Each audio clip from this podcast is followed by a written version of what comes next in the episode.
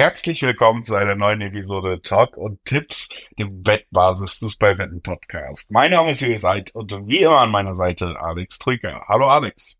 Guten Morgen Julius, grüß dich. Guten Morgen Alex. Wir sind äh, zurück aus der internationalen Pause quasi. Jetzt Bundesliga geht weiter nach Champions League. Äh, die haben wir am Montag besprochen. Jetzt ist Donnerstag und wir gucken auf den elften Spieltag der Nationalen Liga der Bundesliga, gucken da auf alle Spiele, alle neun Spiele, die uns am Wochenende erwarten werden. Und deswegen wollen wir auch gar nicht das so lange rauszögern, sondern schnell noch ein paar Hinweise loswerden, bevor wir anfangen können. Sportwetten sind ab 18, nicht für Minderjährige gedacht. Und alle Angaben, die wir in diesem Podcast machen, sind Angaben ohne Gewähr. Einfach weil die Quoten sich jederzeit nach der Aufnahme noch verändern können. Zu guter Letzt, Sportwetten können Spaß, aber auch süchtig machen. Und wenn das Ganze bei euch zum Problem wird, könnt ihr euch an den Supporter Wettbasis wenden, sei es per Mail oder per Live-Chat. Oder ihr guckt mal auf spielen-mit-verantwortung.de vorbei. Auch da gibt es erste Hilfsangebote. Und erste Hilfsangebote, Alex, die kann auch langsam Wolfsburg gebrauchen, damit es wieder aufwärts geht. Ne? Das erste Spiel, über das wir hier in der Bundesliga sprechen wollen, das ist das Duell zwischen Gladbach und Wolfsburg. Und äh, ja, Gladbach ist natürlich schwer in die Saison gekommen. Jetzt hatten wir zumindest in den letzten Spielen ein paar Punkte, halten sich ja zumindest ganz da unten jetzt irgendwie raus.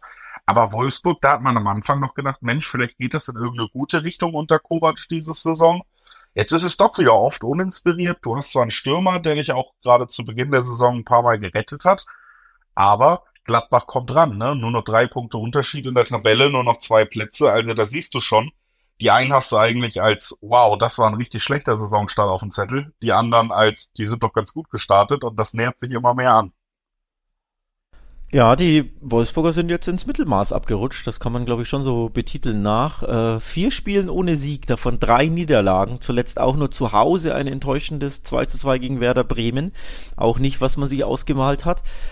Und so ist Wolfsburg jetzt, ja, wie gesagt, im Mittelmaß Neunter und nur noch zwei Plätze vor den Gladbachern und drei Punkte vor den Gladbachern, bei denen wir ja von Woche zu Woche äh, darüber sprechen, dass sie eine sehr, sehr biedere, sehr, sehr enttäuschende Saison spielen. Und ja, auf diesem Wege befindet sich jetzt Wolfsburg auch. Nach gutem Start, jetzt zuletzt ähm, überhaupt nicht gut unterwegs. Also ein bisschen den, den Faden verloren. Ich will jetzt nicht vom Krisenclub reden, aber da will man natürlich demnächst mal wieder in die Spur kommen. Und jetzt bin ich gespannt am Freitagabend, was wir da sehen werden. Ich glaube, hochklassig, um ehrlich zu sein, wird's eher nicht, denn auch die Gladbacher, ja, stehen immer wieder für Tore, denn äh, zu Null haben sie, glaube ich, in der Saison noch kein einziges Mal gespielt. Also es könnte zumindest unterhaltsam werden, aber hochklassig, so vom Fußballerischen, wird's wahrscheinlich nicht, sondern ja, Mittelmaßduell, so kann man das, glaube ich, betiteln. Ja, also ich glaube auch vor allen Dingen, ähm, ja, du hast es gesagt, bei Wolfsburg läuft es eh nicht so gut. Und ich kann mir gut vorstellen, dass gerade jemand wie Kovac als Trainer dann auch eben noch mehr darauf pochen wird, dass man sich erstmal, wenn eine schwere Phase auf diese Basics besinnt. Und die stehen eben nicht unbedingt für, für schönes Spiel. Ne? Die stehen erstmal für sauberes Verteidigen, für mannschaftlich geschlossenes Verteidigen. Und gerade Wolfsburg wird, glaube ich, äh, ja auch erstmal versuchen, sich so die Sicherheit so ein bisschen wiederzuholen in diesem Spiel. Es ist trotzdem Auswärtsspiel. Du hast die, die Negativserie angesprochen. Also ich bin mir nicht sicher, ob sie die unbedingt beenden können, muss aber trotzdem sagen, dass ich die qualitativ erstmal über den Gladbachern sehe. Deswegen ist das hier, kannst du ja äh, mal zum Punkt bringen, auch so ein Spiel, wo ich mich im Dreiweg schwer tue. So ein Unentschieden wird mich auch überhaupt nicht überraschen, aber das kann eben gerade bei Mannschaften, die entweder einen Jonas Wind vorne haben oder so anfällig sind wie Gladbach, auch schnell doch nochmal kippen irgendwie. Ähm, ich glaube tatsächlich, was äh, was hier auf jeden Fall passieren wird, ist, dass beide treffen. Das kann ich mir in diesem Spiel sehr gut vorstellen. Gladbach hat seine Wackler drin, spielt aber zu Hause, wird ein bisschen reinkommen, wird ein bisschen Selbstbewusstsein haben. Im Gegensatz vielleicht zu Wolfsburg. Wolfsburg hat die besseren Spieler. Wolfsburg hat einen Stürmer, der gut trifft diese Saison. Deswegen, ich glaube, beide treffen. Und Wolfsburg hat vor allem in äh, neun der zehn Bundesligaspiele ein Tor geschossen in dieser Saison. Also sehr, sehr treffsicher, auch wenn die äh, Resultate zuletzt ja nicht stimmten, schossen sie in den letzten äh, spielen immer Tore. Ähm, zuletzt ja sogar jeweils zwei an der Zahl, ne? gegen Augsburg und Bremen. Also man ist da nicht mehr so sattelfest und gesichert, aber zumindest trifft man immer das Tor.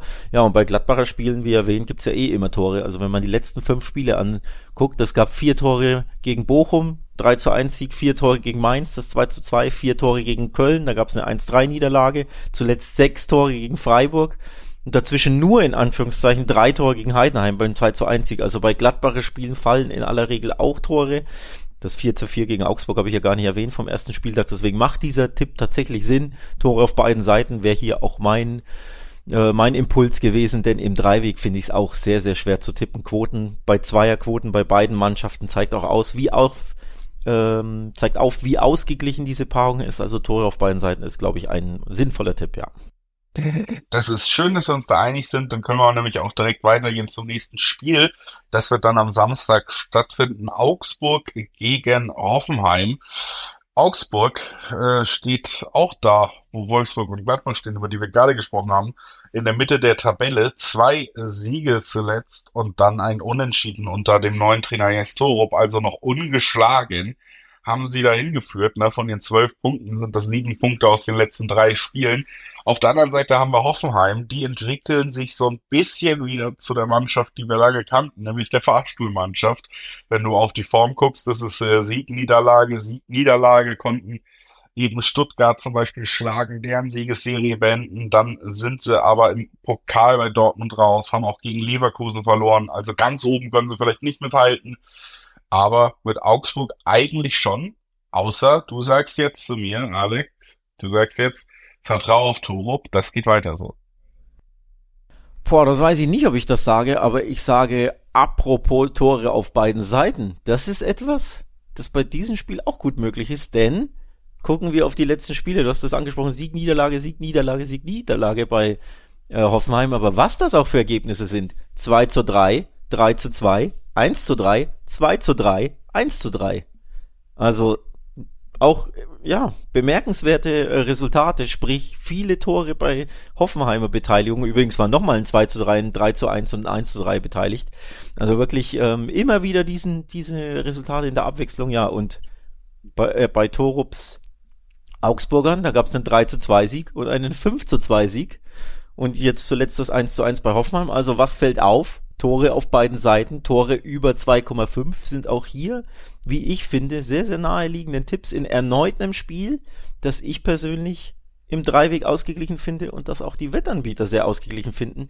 Im Schnitt 250er, 260er Quoten sowohl als auf Augsburg als auch auf Heidenheim. Also wirklich mehr auf Augenhöhe. Von den Wettquoten her geht's gar nicht.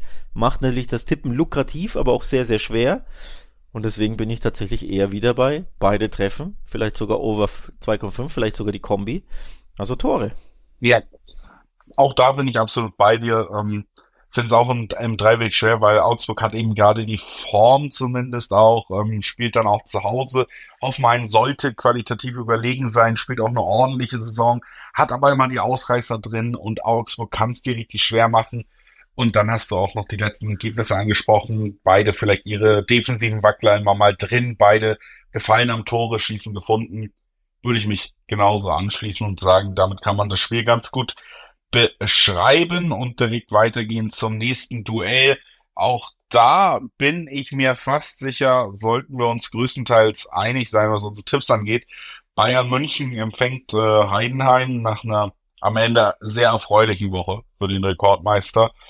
Nachdem äh, man in Saarbrücken ja ausgeschieden ist, konnte man erst äh, deutlich gegen Dortmund ein Statement setzen und dann auch Galatasaray besiegen. Dauert äh, ja eigentlich das Weiterkommen in der Champions League äh, in dieser Gruppe, wo auch United dann bei Kopenhagen verliert, sich sichern. Ähm, also sehr gute Woche, was die Ergebnisse angeht. Galatasaray nicht so berauschend gewesen wie, wie gegen Dortmund. Also du siehst, die Mannschaft spielt nicht immer berauschend, aber bis auf diese Saarbrücken-Ausnahme, und das gilt für mich jetzt auch gegen Heidenheim, ist es trotzdem eben eine Mannschaft, die am Ende oft, oft gewinnt, ne?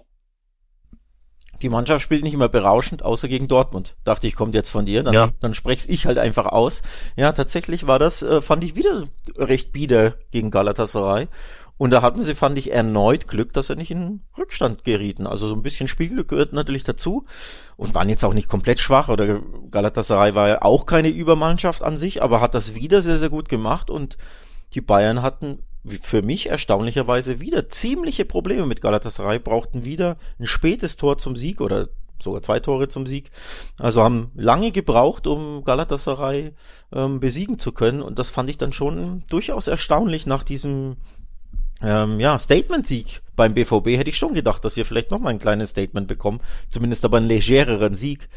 Aber nee, da taten sie sich wieder schwer, fand ich zumindest erstaunlich. Also auch Credit an äh, Galatasaray, ja. Und jetzt geht's natürlich wenige Tage später gegen Heidenheim weiter, die ja zuletzt auch mal wieder ein Statement gesetzt haben, nämlich nach drei Niederlagen in Folge wurden die Stuttgarter besiegt. Für mich sehr, sehr überraschend. Ich hatte da den Stuttgart-Sieg auf dem Zettel. Ich dachte, Heidenheim hat so ein bisschen sein Mojo verloren, aber nee, zu Hause wurde der dritte Saisonsieg eingefahren, Werder Bremen geschlagen, Union Berlin geschlagen und Stuttgart geschlagen, also auch nicht irgendwelche Mannschaften, sind jetzt nicht die kleinsten Mannschaften, also durchaus bemerkenswert, aber wie viel Hoffnung haben wir, dass die Heidenheimer in München bestehen? Wahrscheinlich eher wenig, oder hast, kannst du uns Hoffnung machen auf ein spannendes Spiel? Nee. Ich habe eigentlich auch gar keine Hoffnung mehr drauf, muss ich ehrlich sagen. Also bei äh, allem Respekt, den sich Heidenheim auch schon in dieser und auch in der Aufstiegssaison in der zweiten verdient hat und bei allem, was bei Bayern nicht rund läuft, sprechen wir hier trotzdem über eine Mannschaft, die, ja, wie gesagt, Harry Kane 15 Tore nach 10 Spielen. Ne? Also wir reden einfach auch, das hast du ja gegen Dortmund gesehen, war ein Personalproblem reden wir über eine Offensivreihe, die einfach absurd besetzt ist, gerade für Bundesliga-Verhältnisse. Und das bringt eben am Ende auch einfach auf den Sieg, selbst wenn du deine Schleifer drin hast, selbst wenn du 0-0 und eine rote Karte gegen Darmstadt in der ersten Hälfte hast, dann schießt du halt acht in der zweiten. Das muss nicht immer so laufen, aber du hast die prinzipielle Qualität, teilweise sogar den prinzipiellen Qualitätsunterschied, um solche Ergebnisse zu erzielen, selbst wenn du nicht richtig gut spielst. Und ich glaube nicht, dass man sich zu Hause von Heidenheim. Das wäre dann zu sehr gegen das eigene Selbstverständlich wirklich die Butter irgendwie vom Brot nehmen lässt. Ich tendiere hier sogar, und das ist bei den Quoten hier natürlich äh, sogar äh, die einzige Möglichkeit, vielleicht irgendeine spürbare Quote hinzubekommen zum Handicap-Tipp. Selbst da gibt es übrigens nur eins, zweier. Also da ist man sich ganz, ganz sicher, dass die Bayern das gewinnen werden. Würde das kombinieren damit, dass man auch over ähm, die, die Toranzahl kommt, gerade zu Hause, man muss sich nur Darmstadt angucken, könnte ich mir vorstellen, dass sich allein in Kane vielleicht zweimal verewigt wieder und irgendwie die Zahlen nach oben schraubt. Also ich glaube, es wird am Ende ein relativ deutlicher Sieg. Ich sag nicht nochmal 8-0, aber 2-0, 3-1, 4-1, das wäre das wäre die Richtung, in die ich gehe. Ja, spannend dabei ist natürlich, steht dann die 1 bei Heidenheim, weil dann kann man natürlich den, den Tipp anspielen, Bayern gewinnt und beide treffen, ist ein bisschen riskant, aber dass die Heidenheimer natürlich äh, Tore schießen können, haben sie mehrfach bewiesen. Ich glaube aber vor allem, sie können den Laden überhaupt nicht dicht halten, also nicht mal annähernd, denn ihre drei äh, Siege kamen ja alle zu Hause zustande. In der Fremde haben sie erst einen Punkt geholt bei Dortmund, natürlich beachtlich, aber ansonsten nur Niederlagen und vor allem das Bemerkenswerte, in jedem Auswärtsspiel gab es immer mindestens zwei Gegentore. Einmal sogar äh, vier bei Werder Bremen war das. Äh, nee, das war das Heimspiel, sorry. Äh, ähm, in genau, in, es waren gab immer zwei äh, mindestens zwei Gegentore in Auswärtsspielen. Ähm, in Leverkusen waren es vier beim 1 zu 4. Also die Heidenheimer haben einfach enorme Probleme in der Fremde, irgendwie da den Laden dicht zu halten. Und wenn dann die Bayern kommen und du in München spielst, sind die zwei Tore für mich also safe, dass die Bayern mindestens zweimal treffen. Also zielt mein Tipp darauf ab, dass die Bayern eher ja zwei über 2,5 Tore schießen. Ähm, nur die Bayern alleine wohlgemerkt, ne, ohne Heidenheimer Tor. Also ich glaube, da wird's erneut zwei, drei, eher vier Gegentore geben, denn wenn du wenn du schon bei Gladbach zwei kassierst äh, und bei Frankfurt und ähm, in Wolfsburg zwei kassierst, wenn dann Harry Kane und Co. kommen, wird's glaube ich eher ein bisschen finster. Ein Tor würde ich ihnen trotzdem zutrauen, aber ich glaube, das wird eine klare Sache für die Bayern gehe ich am Ende so mit und würde sagen, deswegen gehen wir weiter zu einer anderen Mannschaft, die ich schon kurz angesprochen habe, eben. Die sind auf jeden Fall in München untergegangen in der ähm, historischen zweiten Halbzeit. Nach einer historischen ersten Halbzeit ja auch. Darmstadt hat ja bei Bayern in einem besonderen Spiel äh, verloren, deutlich verloren, 8-0 verloren und muss jetzt gegen Mainz ran. Und Mainz ist natürlich jetzt das neue Dark Horse so ein bisschen für uns hier zum Tippen. Ich habe hier wochenlang gesagt, Mensch, das gefällt mir absolut gar nicht. Ich warte eigentlich nur auf die Trainerentlassung. Und dann kam die Trainerentlassung dicht, dicht vorm Spiel gegen Leipzig am letzten Wochenende und hat direkt ganz schön was ausgelöst, ne? weil ähm, man tatsächlich äh, sehr überraschend dann Leipzig 2 zu 0 schlagen konnte. Äh, ich schätze, insgesamt das überraschendste Ergebnis des ganzen Wochenendes war das. Und natürlich jetzt ähm, super schwer zu tippen, für mich aus Mainzer Sicht. Äh, das Team gibt ein bisschen was her. Hab ja immer kritisiert, dass es mit Benson, äh, Svensson nicht mehr so gut funktioniert an der Seitenlinie. Jetzt ist der weg. Also könnte für mich schon einen Aufwind geben, aber wir haben natürlich auch im Hinterkopf viele, viele schwache Spiele dieses Jahr. Deswegen, puh, Alex, hilf mir da bitte. Ich weiß nicht genau, wie ich meins einschätzen soll gerade. Ja, natürlich schwierig, ne? Trainerwechseleffekt ist einfach immer wieder vorhanden. Das hat man jetzt gesehen. Das war eine absolute Überraschung, das 2-1 gegen, 2-0 gegen, gegen Leipzig zu Hause. Also selbst wenn wir nach dem Trainerwechsel aufgenommen hätten, ehrlicherweise hätte ich trotzdem nicht auf Mainz gesetzt. Das war wirklich, ähm, ja, eine große, große Überraschung, wie ich fand. Oder, ja, natürlich auch schwacher Auftritt von Leipzig. Und jetzt hast du ähm, erneut ein kleines Abstiegsduell. Wir hatten ja die Woche davor ähm, das Duell mit Bochum. Das konnte ähm, da konnte ein Punkt errungen werden mit sehr, sehr viel Dusel und auch ziemlich unverdient und das Svensson noch. Und jetzt kommst du gestärkt in das Abstiegsduell gegen Darmstadt, bei dem es wieder ähm, ja um sehr, sehr viel geht mit Blick auf die Saison. Wo ich aber Mainz tatsächlich ähm, gefestigter sehe oder ihnen definitiv bessere Chancen ausrechne ähm, dass sie hier ihren zweiten Saisonsieg direkt folgen lassen. Also ich habe ein bisschen, es ist auch natürlich wieder super schwer zu tippen und komplett ausgeglichen. Aber ich habe ein bisschen eher Mainz auf dem Zettel und ich bin damit, stehe damit nicht alleine da, denn die Wettanbieter sehen das genauso. Es gibt Dreierquoten auf Darmstadt und zwei 30er-Quoten im Schnitt auf Mainz. Also Mainz Favorit, leichter Favorit beim Auswärtsspiel in Darmstadt und da siehst du mal, was der Trainerwechsel mitsamt ähm, dem Sieg gegen Leipzig offenbar so machen kann in der Wahrnehmung, in der öffentlichen, bei mir und bei vielen Tippern und den Wettanbietern. Deswegen, wenn du mich fragst, im Dreiweg, wie könnte es am ehesten ausgehen, würde ich sagen, mit Risiko verbunden, ja, aber ich kann mir wirklich den Mainzer Sieg hier vorstellen. Knapp ist 2 zu 1 vielleicht, denn man darf nicht vergessen, Darmstadt hat schon sieben Niederlagen kassiert und 32 Tore. Das sind äh, zusammen mit dem ersten FC Köln die meisten Niederlagen und das sind vor allem mit Abstand die meisten Gegentore. Also ich habe hier leicht Mainz auf dem Zettel, muss ich sagen. Ja, würde ich genauso mitgehen. Finde die Quote auch nicht uninteressant. Ähm, dazu kommt, jetzt hattest du eben gerade gegen Leipzig einmal dieses Befreiungsgefühl und wie gut muss sich das als Spieler anfühlen, der so lange gestruggelt ist durch diese Saison.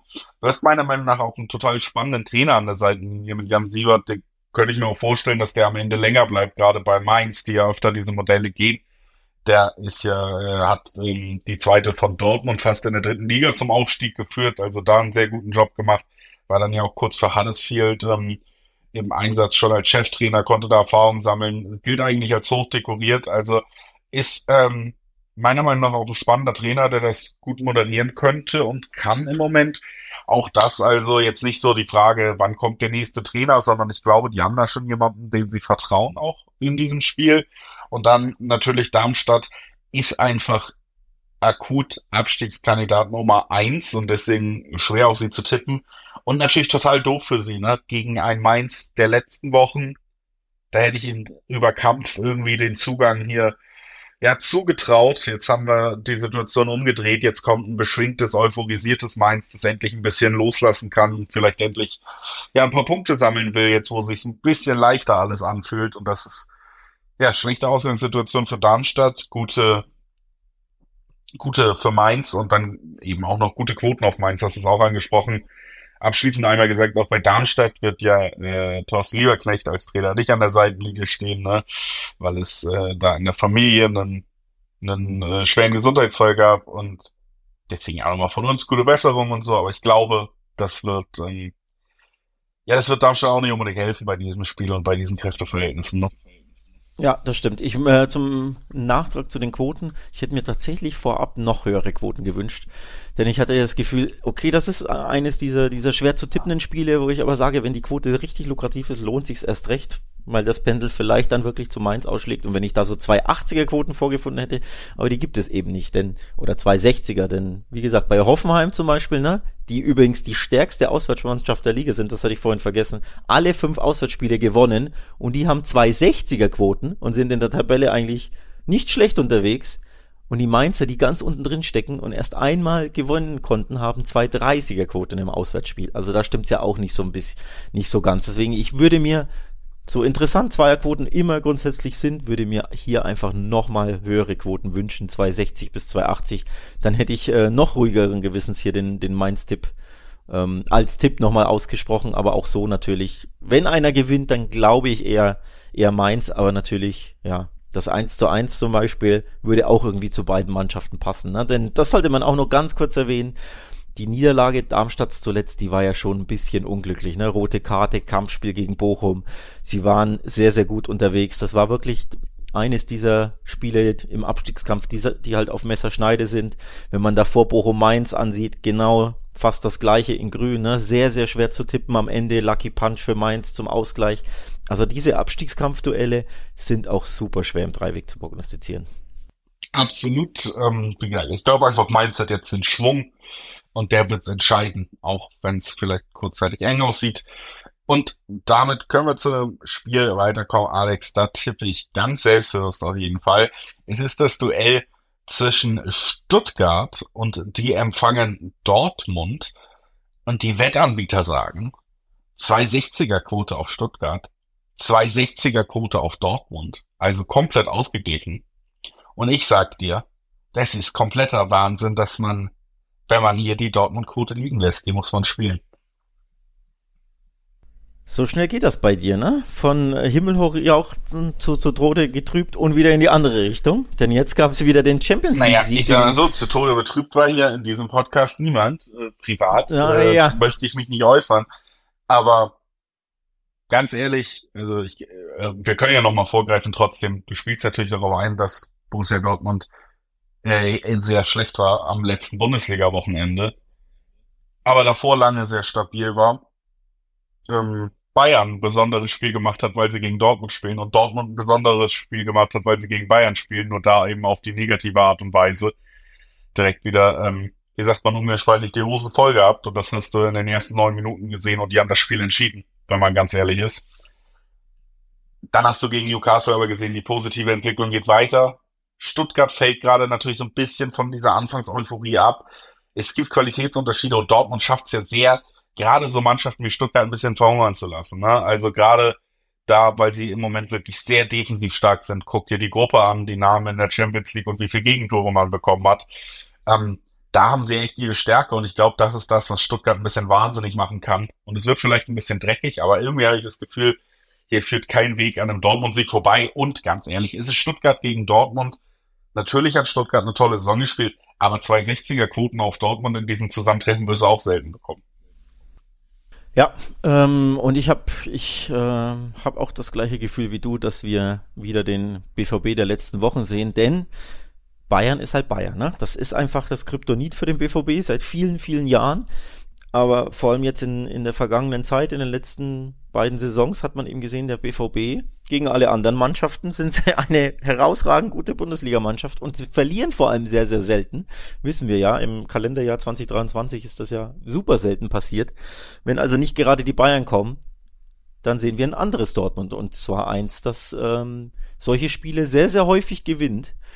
Auch wenn es natürlich dieses äh, berühmt-berüchtigte 3 zu 3 gab im äh, April, das im Endeffekt auch ein Grund war, warum der BVB die Meisterschaft entschieden hat. Und das auch aufgezeigt hat, dass mit Stuttgart auch in solchen Spielen natürlich immer zu rechnen ist.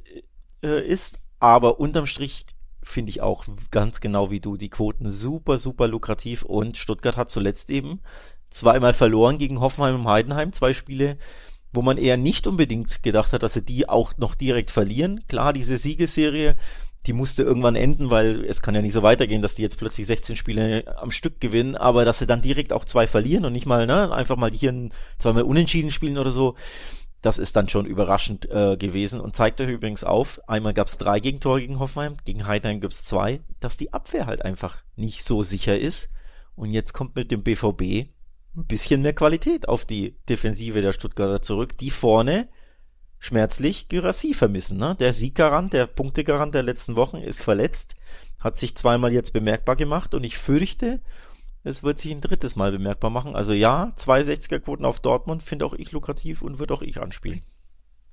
Das ist doch schön und damit auch natürlich ein sehr schöner Tipp, ne, was, die, was Value angeht erstmal. Und äh, was äh, Value angeht, Alec, ist die beste Sache, die man empfehlen kann, natürlich wettbasis.com. Da bekommt man auf jeden Fall eine Menge, Menge Value zur Bundesliga und über die Bundesliga und über diesen Podcast hinaus findet ihr das Spielvorschauen, die äh, Prognosen äh, auch über Deutschland hinaus, also über den deutschen Fußball hinaus, sogar über den Fußball hinaus für alle großen äh, Sportevents auch dann immer gleich äh, geguckt, wo gibt's die besten Quoten für den besten Tipp. Also wer sich perfekt vorbereiten will und sich äh, ja, gut einlesen will in die Welt des äh, Sports und sich fragt, wo lohnt sich was, dem äh, sei wettbasis.com hier nochmal ans Herz gelegt an dieser Stelle, während äh, wir über Bochum gegen Köln als nächstes reden, auch das am Samstag, Alex. Äh, das ist der 11.11., .11., also vielleicht ein Spiel, wo nicht ganz so viele Kölner ähm, Zeit haben wie sonst für ihren Verein. Aber äh, das nur nebenbei. Es ist ja auch ein Auswärtsspiel, also hat vielleicht nicht so viel Einfluss auf die Stadt und auf die Stimmung. Bochum empfängt die Kölner und das ist ein Ding, muss ich sagen, sehr offen, aber sehr, sehr wichtiges Spiel. Ne? Und genau so ein Spiel, wie es, wie ich es vorhin äh, erwähnt hatte, diese Abstiegsduelle, bei denen alles möglich ist, die Quoten wieder super eng beieinander, 2,50 Bochum, 2,80 im Schnitt Köln.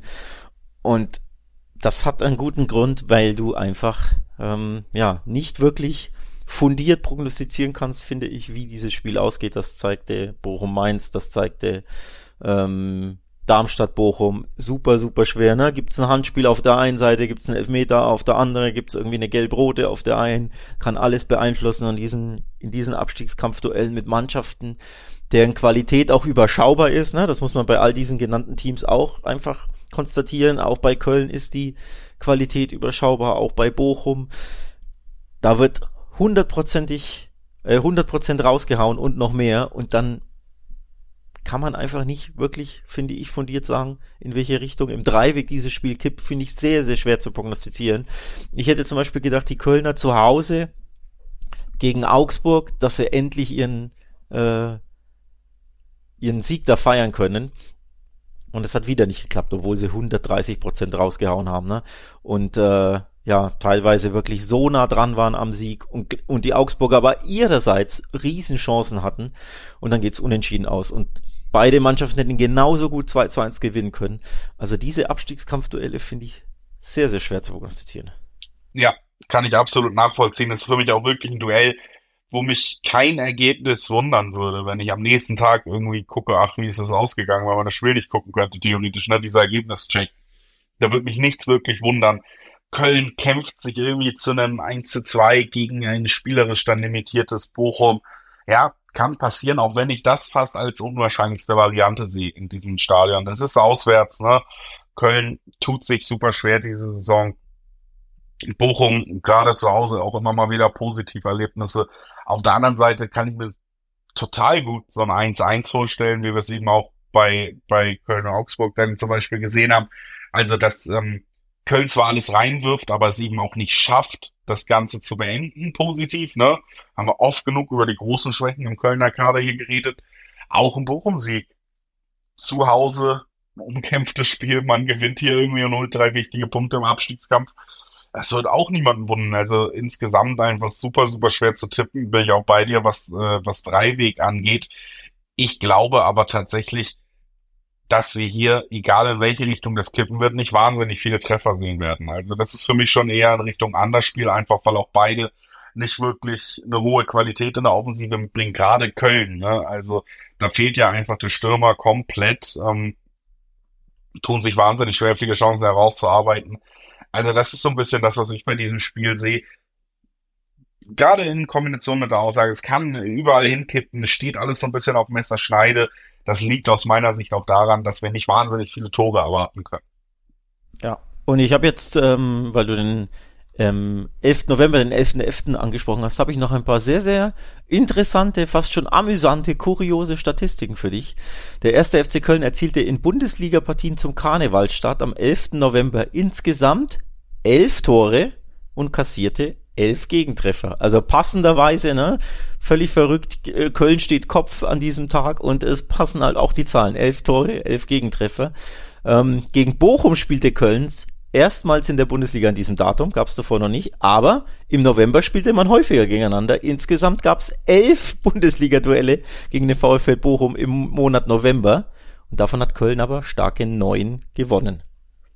Also, kleines Omen vielleicht, kleines gutes Omen. Es könnte aber auch, Achtung, weiteres Omen, just eins zu eins ausgehen, würde auch irgendwie passen zum 11.11., .11., ne? Ja, finde ich einen also schönen Tipp. Das finde ich einen schönen Tipp. Also in die Richtung gehe ich so. würde passen, ne? Ja. Also die äh, diese Statistiken, ähm, die Kollegen von Opta haben uns die äh, überliefert. Also ja, dieses kuriose, so wichtige Datum für alle Kölner, für alle Rheinländer. Wer weiß, vielleicht geht's passend eins zu eins aus oder eben ja gut, 11 zu 0 wird's nicht ausgehen für Köln. Ich glaube, das können wir ausschließen. 11 zu 11 können wir auch ausschließen. Aber vielleicht gibt's ja immerhin das 1 zu 0, was so ein bisschen in die Richtung passt und was dann diesen, äh, dieses besondere Datum abrunden würde für den FC. So ist es. Damit haben wir, glaube ich, auch dieses Spiel abgerundet und gehen weiter zum nächsten Duell in unserer Auflistung. Das ist das Spiel zwischen Leverkusen und Union äh, Berlin. Auch da, glaube ich, haben wir ähm, ohne, ohne Frage einen großen Favoriten, wenn man sich anguckt, äh, über was wir da für eine Tabellensituation spielen. 16. Union Berlin ähm, gegen Leverkusen in der Tabelle ganz oben. Neun Siege, ein Unentschieden, noch keine Niederlage. 28 aus 30 Punkten. Besser, ja, eine bessere Statistik kannst du eigentlich nach zehn Spieltagen nicht vorlesen. Bei Union sieht es natürlich anders aus, vor allen Dingen eben aber die letzten acht Spiele am Stück verloren hat. Man hat jetzt die Niederlagenserie, über die wir hier wettbewerbsübergreifend geredet haben, stoppen können mit einem 1-1 in Neapel. Durchaus respektabel, da ähm, einen Punkt mitzunehmen. Aber die Niederlagenserie in der Liga, die steht ja erstmal weiter. Und ganz ehrlich, sie spielen gegen die beste Mannschaft dieser Saison. Gibt es da irgendeinen Grund zu glauben, dass diese Niederlagenserie ausgerechnet gegen Leverkusen endet? Es, der Grund könnte tatsächlich dieses ähm, Neapel-Spiel sein. Da hätte ich ihnen äh, es nicht zugetraut, dass sie die Niederlagenserie endlich beenden können. Das war sehr, sehr überraschend. Ich habe davor, glaube ich, in den letzten drei der letzten vier Spiele, die wir hier besprochen haben in Union, habe ich jeweils gesagt, der Punkt, den könnten sie sich jetzt endlich mal erarbeiten. In Bremen zum Beispiel, ich glaube auch gegen Frankfurt zu Hause, und da gab es noch ein anderes Spiel. Da hatte ich in den Punkt zugetraut, weil ich dachte, dieser freie Fall, der muss doch mal beendet werden. Und zwar mit einem Punkt, weil meistens ist es ja dann eher ein Punkt, den du dir irgendwie erkämpfst und dann bist du froh. Aber just jetzt, und dann gab es den, den Punktgewinn nie oder das Unentschieden. Und just jetzt in Neapel, wo ich gesagt habe, das wird eine Abreibung, das geht eher in Richtung 3-0 bis 4-0 oder so, da holen sie ihren Punkt. Ähm, also sehr, sehr überraschend. Die Befreiung ist ein bisschen da, glaube ich. Dass, man hat das schon auch gesehen, dass das ihnen sehr, sehr gut tat. War auch gar nicht unverdient, der Punktgewinn. Und sie haben es im Nachhinein hat es ein bisschen Sinn gemacht, dass sie diesen Punkt holen, den, den unerwartetsten von allen. Oder das Remis in dem Spiel, wo man es am ersten nicht erwarten konnte, weil sie Union Berlin Dinge machen konnten, im Sinne von, du bist der komplette Underdog. Der Gegner ist der ganz klare, auch spielstarke Favorit. Du kannst dich hinten reinstellen, kannst verteidigen, kannst deine 20% Ballbesitz haben, kannst den Gegner ernerven, deine Konter fahren, irgendwie ein Türchen per Konter zustande bringen und dann verteidigst du weiter und rettest es über die Zeit. Und genau das haben sie gemacht. Ich hätte sie nicht zugetraut, aber es war eben dieses Union Berlin Spiel, das sie einfach sehr, sehr gut können. Und ähnliches Spiel, ähnliches Setup gibt's ja jetzt just gegen Leverkusen. Du stellst dich hinten rein, niemand erwartet irgendwas von dir, du überlässt Leverkusen den Ball und verteidigst wie im Handballstil deinen 16er und deinen verbarrikadierst dein Tor und fährst halt zwei, drei Konter und schaust, dass du so einen Punkt mitnimmst. Also das, was sie gegen Napoli gemacht haben, das müssen wir eigentlich nur wiederholen. Ja, also ich glaube auch, wir werden sie halbwegs stabil erleben. Und es wird jetzt ähm, nicht unbedingt in Richtung Handicap gehen. Ich bin sogar bereit, dir ja so ein bisschen da mitzugehen und zu sagen, Mensch, die werden da einen ganz schönen Kampf liefern, das Leverkusen richtig schwer machen und vielleicht ja muss Leverkusen auch lange auf eine Entscheidung hoffen. Deswegen ist mein Tipp bei diesem Spiel hier, ich, ich tue mich immer noch schwer, am Ende auf den Punkt für Union zu tippen, muss ich ehrlich sagen, weil mir Leverkusen auch zu gut ist in diesem Jahr. Also sie spielen halt gegen eine Mannschaft, die ich im Moment von der Form und in der Liga ja sogar besser als in Neapel einschätzen würde. Aber sie haben bisschen Selbstbewusstsein. Ich glaube, sie wissen auch, worauf sie sich besinnen wollen und können in so einem Spiel. Das hast du richtig angesprochen. Und es wird ihnen relativ lange gut gelingen. Deswegen ist mein Tipp, das bleibt offen Leverkusen schafft es vielleicht hinten raus, aber nicht bis zur Halbzeit. Deswegen tippe ich hier unentschieden zur Halbzeit und sage, das wird ein zäher Start für den Leverkusen, dass da endlich mal wieder ein halbwegs motiviertes und wehrhaftes Union Berlin irgendwie vor die Nase bekommt. Das ist ein Tipp, den ich sehr gerne habe, wie du äh, weißt, vor allem in Spielen, die ich grundsätzlich eng erwarte. Also äh, so im Nachhinein ist das ein Tipp, den man easy auch bei Darmstadt Mainz, bei Bochum Köln abgeben kann, bei Augsburg Hoffenheim, sogar vielleicht bei Gladbach Wolfsburg. Also grundsätzlich immer ein sehr, sehr spannender, sehr, sehr interessanter Tipp, weil es ja in der Regel immer Zweierquoten gibt auf diesen Tipp. Ob ich ihn jetzt bei diesem Spiel ich persönlich anwenden will, weiß ich nicht, denn so sehr ich natürlich Union da ein bisschen stark geredet habe, am Ende ist es trotzdem Leverkusen, die ja, kreativ einfach nochmal wesentlich besser sind als Neapel. Also Neapel hatte natürlich die Überlegenheit, aber, und ich glaube 27 Schüsse oder so, aber diese richtig zwingend war es nicht. Leverkusen ist einfach nochmal in wesentlich besserer Form, ist auch einfach die bessere Fußballmannschaft, hat äh, Selbstvertrauen pur. Deswegen unterm Strich glaube ich schon, dass Leverkusen das gewinnt. Es muss nicht jetzt wieder ein Kantersieg werden ähm, und Union sollte äh, dieser Punkt in Neapel definitiv gut tun und vielleicht machen sie es Leverkusen, wie gesagt, äh, sehr, sehr schwer und gehen möglicherweise auch mit dem Remis zur Halbzeit, kann ich mir gut vorstellen. Aber am Ende habe ich trotzdem Leverkusen auf dem Zettel, weil sie einfach so dermaßen kreativ und stark sind. Würz in toller Form, Frimpong ist eine Waffe, Grimaldo ist grandios drauf. Also sie haben so viele Waffen und so viel Spielfreude, dass sie, auch wenn Union hier Handball spielen wird, defensiv, dass sie die Lösungen haben oder die Möglichkeit haben, Lösungen zu finden und den Union-Riegel zu knacken und am Ende zu gewinnen. Ja, wie gesagt, so sehe ich es auch, aber ich glaube, braucht halt ein bisschen für diese Lösung und zwar länger als 45 Minuten und dann kommt eben auch dieser Halbzeittipp an. Während wir weitergehen zum nächsten Spiel. Äh, Bremen gegen Frankfurt haben wir am Sonntag auf dem Zettel. Das äh, muss man natürlich jetzt auch immer sagen, auch bei Leverkusen. Ne? Wir äh, nehmen natürlich immer so auf, damit ihr diese Folge noch hören könnt, dass wir jetzt Euroleague, Conference League Spiele nicht mit reinnehmen können. Die stehen bei Frankfurt dann auch an, heißt, man kommt mit deutlich mehr Belastung ins Spiel als die Bremer. Und ja, so ein bisschen habe ich das Gefühl, das könnte das klassische Frankfurt-Kater-Spiel sein. Immer wenn sie in Europa waren, haben wir schon oft drüber geredet, tun sie schwer in der Liga. Kommen ja eigentlich gerade so ein bisschen rein, aber jetzt Werder, die haben Bock. Die können äh, zu Hause immer mal wieder offensiv vor allen Dingen Akzente setzen und auch mal Schwächen ausnutzen. Und irgendwie ist es einfach auf dem Papier. Es gibt nicht viele Begründungen, außer wir, dass wir wirklich wöchentlich Fußball gucken, Alex, und wöchentlich für Jahre jetzt dies auch auf diese Form in diesem Podcast begleiten, dass ich so ganz dolles Werder Bremen Gefühl habe, wenn ich diese Erfahrung lese hier. Und ich habe das ganz dolle Gefühl, dass wir hier Tore auf beiden Seiten sehen und generell ein paar Törchen sehen werden. Denn wir hatten ja lange darüber gesprochen, dass ähm, Frankfurt enorme Probleme hat, eben jene Tore zu erzielen. Aber das ist jetzt seit vier Spielen nicht mehr der Fall. Sie schossen zwei gegen Heidenheim, drei gegen Hoffenheim, drei gegen Dortmund und drei gegen Union Berlin zuletzt. Plus natürlich in der äh, Conference League die sechs Tore gegen Helsinki, den Gegner vom heutigen Donnerstag auch. Also zuletzt, da erwarte ich übrigens auch einen Sieg für diejenigen, die das rechtzeitig noch anhören. Also die Offensivmaschinerie, die läuft jetzt doch ein bisschen. Die hat ein bisschen gebraucht, bis sie anlief, aber jetzt läuft sie aktuell bei äh, Eintracht Frankfurt. Und Werder ist ja sowieso auch immer für Tore gut. Vor allem äh, an der Weser gibt's auch regelmäßig ja grundsätzlich stimmungsvolle, dramatische Spiele. Also das erwarte ich ein bisschen. Ich glaube, hier gibt's ein stimmungsvolles, schönes Bundesligaspiel, zwei absolute Traditionsteams. Es gibt Tore auf beiden Seiten. Und äh, es für gerade für neutrale Fans wird das, glaube ich, ein sehr, sehr schönes Fußballspiel. Also beide Treffen over 2,5 sind hier die, die Bauchgefühle, die ich ganz klar habe. Und am Ende, ja, man weiß ja, Frankfurt ist auch einfach immer wieder auch für Unentschieden gut. Haben ja die meisten in der Bundesliga auch, äh, Werder Bremen hat das ein oder andere Unentschieden schon äh, eingefahren. Nee, eins erst, sorry. Zu Hause aber noch keins.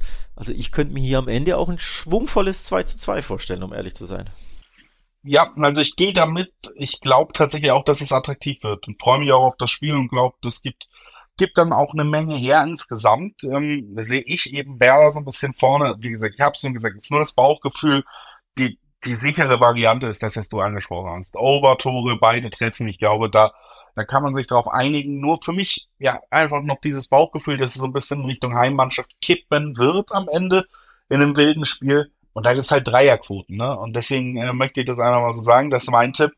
Denn äh, Dreierquoten ist schon so ein bisschen aus dem Fenster lehnen. Ich möchte mich hier auch mal wieder was trauen, Alex. Deswegen, ich sag Werder gewinnt das am Ende und dann gucken wir mal, wie gut mein, mein äh, Bauchgefühl ist mittlerweile, wenn wir auf diese Partien blicken. Und äh, apropos auf Partien blicken, eine haben wir auch noch, die wir schnell mitnehmen wollen. Leipzig empfängt Freiburg und da, ja, auch da äh, tue ich mich eher schwer, dieses Spiel zu tippen, denn Leipzig struggelt so ein bisschen in der Liga, hat äh, jetzt äh, eben das äh, Pokalspiel ja erst verloren gegen Wolfsburg, das war ein bisschen überraschend, hat 2-0 gegen Mainz verloren, das war sehr, sehr überraschend und sich tatsächlich auch beim Roten Stern äh, ja, so ein bisschen schwer getan. Ne? Wurde hinten raus nochmal eng, war eher ein zähes Spiel. Insgesamt muss man einfach sagen, es ist ein bisschen zäher bei Leipzig. Es wirkt gerade nicht wie die beste Phase, ja. die kreativste Phase, wo alles super einfach läuft. Und Freiburg ist natürlich prinzipiell ein Gegner, der das auch ausnutzen kann, ne? der Freude daran hat, so einen Gegner so ein bisschen zur Verzweiflung zu bringen, der nicht richtig kreativ sein kann im Moment. Absolut, absolut. Ähm, ist eine schwere Nuss Freiburg. Ähm, gab auch reihenweise äh, immer wieder Unentschieden zwischen den beiden Teams. Generell ist aber Leipzig seit neun Pflichtspielen gegen Freiburg ungeschlagen. Das ist eine durchaus beachtliche Serie, aber nur fünf davon wurden gewonnen. Es gab viermal ein Remis. Also du siehst schon, ja, sie werden nicht besiegt, die Leipziger, aber häufig kann Freiburg zumindest den Punkt mitnehmen. Ähm, Leipzig verlor auch weil sie ja zu Hause spielen, keines ihrer sieben Bundesliga-Heimspiele gegen Freiburg. Na, so lange sind sie ja noch nicht im Oberhaus, wie man weiß, und davon haben sie auch fünf gewonnen. Also zu Hause ist Leipzig für Freiburg nicht zu knacken bisher. Unentschieden gibt's aber schon immer wieder und genau das ist ähm, vom Bauchgefühl auch das, was ich hier prognostiziert hätte. 1x, wenn es anspielbar wäre, wäre mein Tipp. Nur leider, ja, sind die Quoten natürlich nicht nennenswert auf äh, die doppelte Chance auf Leipzig. Aber so vom Bauchgefühl her, der knappe Leipziger Sieg oder vielleicht sogar der Punktgewinn, einfach weil Leipzig nicht in, in bester Form ist und Freiburg, ja, wenn sie ein bisschen der Underdog sind, ne, und auch ein bisschen defensiver stehen können und dich nerven können und da mit einem Standard dir vielleicht mal wieder eins einschenken, dann sind die auch einfach schwer zu knacken. Also ein eher enges Spiel erwarte ich auch hier wieder. Vielleicht, ja, mit einem Arbeitssieg für Leipzig ein bisschen wie beim Roten Stern in Belgrad, aber viel mehr sehe ich ja auch nicht. Aus Leipziger Sicht wohlgemerkt. Ja, also ich kann mir auch echt gut vorstellen, dass Freiburg das ausnutzt und dass es mindestens das Unentschieden gibt. Ich ähm, muss da auch einfach die Quoten erwähnen, die, die für mich ein bisschen zu heftig sind, weil wir reden ja immer noch über Freiburg, über eine Mannschaft, die seit Jahren Jahren einen ordentlichen Job in der Bundesliga macht, die auch super standardstark ist. Und wir haben hier so ein Gefälle, wenn du erstmal äh, erstmal im Dreiwegdorf guckst, da gibt's dann ja ähm, sechs Sechserquoten auf Freiburg. Das ist eigentlich ähm, ja das Höchste, was wir überhaupt in der Bundesliga sehen, in den direkten Vergleichen so. Und da gehe ich nicht ganz mit. Sie sind für mich nicht der absolute Outsider, der hier gar keine Chance hat. Und das führt eben auch dazu, dass wir super hohe Quoten auf X2 haben, ne? auf meine geliebte doppelte Chance am Ende. Denn da das Unentschieden und Freiburg, da kriegen wir im Schnitt zwei Siebener bis hoch zu zwei Achterquoten auf das Spiel, wo ich absolut bei dir bin. Ich glaube, das wird super eng. Und super eng ähm, ist für mich ein sehr, sehr gut vorstellbares Unentschieden, sowieso. Natürlich kann man auch das anspielen, auch das hat äh, schon, schon hohe Quoten da insgesamt mit den vier Neuner fürs Fünferquoten. Aber ähm, selbst der, der Freiburg-Sieg ist dann natürlich irgendwie eine Möglichkeit aus meiner Sicht. Halt es 0-0, halt es 1-1 und hab einen Grifo. Das, da musst du nicht mal im Spiel sein, um am Ende ein Spiel zu gewinnen. Deswegen für mich durchaus im Bereich der Möglichkeit und ganz ehrlich, für mich auch zu großes Gefälle in den Quoten. Freiburg zum jetzigen Zeitpunkt, wo es ein bisschen langsamer läuft bei Leipzig, wo es vielleicht ein bisschen schwerer ist, als wenn alles einfach float. Ähm, durchaus ein undankbarer Gegner und deswegen ähm, in Kombination mit diesen sehr, sehr hohen Quoten auf eine Freiburger Mannschaft, die mir da ein bisschen zu klein gemacht wird, tendiere ich da tatsächlich auf die, auf die doppelte Chance traditionell Alex. Ja, finde ich, macht Sinn, wenn man einfach den Value anspielt und sein Bauchgefühl mal Bauchgefühl sein lässt. Und äh, Freiburg unterschätzen ist ja auch nie ein guter Ratgeber. Ne? Ähm, das stimmt schon, die 660er Quoten im Schnitt ist natürlich super interessant für ein, ein Tipp im Tipp sozusagen, nämlich anspielen, hoffen, dass Freiburg in Führung geht und dann den Cash-Out machen. Denn äh, so kann man natürlich auch ein bisschen was abstauben. Das heißt ja nicht, dass Freiburg das Ding am Ende auch gewinnt, aber sie müssen ja nur mit einem 1 0 in Führung gehen. Und man drückt halt schnell den Cash-Out-Button und macht so ein bisschen äh, kleinen Gewinn. Kann man sich ja auch mal überlegen, weil die Quoten halt einfach ähm, ja durchaus bemerkenswert hoch sind. Ja, finde ich nicht schlecht, aber unterm Strich würde es mich trotzdem überraschen, wenn am Ende der 90 Minuten der Freiburger Sieg steht, um ehrlich zu sein. Ja, also ich tendiere auch mehr Richtung Unentschieden, aber wie gesagt, du kriegst quasi zwei in ein für so eine tolle Quote. Deswegen nehme ich noch mit rein und äh, sage Dankeschön, dass ihr heute eingeschaltet habt zum Bundesliga-Podcast äh, von Talk und Tipps. Wir haben über den elften Spieltag geredet. Der zwölfte folgt natürlich direkt nächste Woche, heißt also, ihr werdet auch da wieder mindestens einen äh, Podcast bekommen. Ich muss nebenbei, äh, kann ich ja mal aus Transparenz sagen, nochmal checken, was sonst so in der Fußballwelt passiert, bevor ich hier Versprechen mache, wann genau wir aufnehmen und nicht aufnehmen. Ich glaube nee. sogar, ich habe Quatsch gesagt, es gibt nächste Woche keine Bundesliga, sondern die Länderspielpause. Aber auch da werden wir dann drüber reden. Nur vielleicht nicht ganz mit dem festen Datum Donnerstag. Das bedeutet zum Abschluss wie immer sehr sinnvoll jetzt auch der Hinweis, abonniert am besten diesen Podcast, wenn ihr Spaß dran habt, folgt ihm.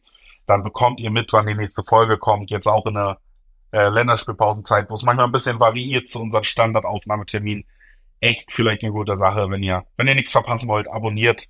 Ansonsten vielen Dank fürs Einschalten wie immer und genießt äh, die Bundesliga und dann die Bundesliga-Pause. Ciao.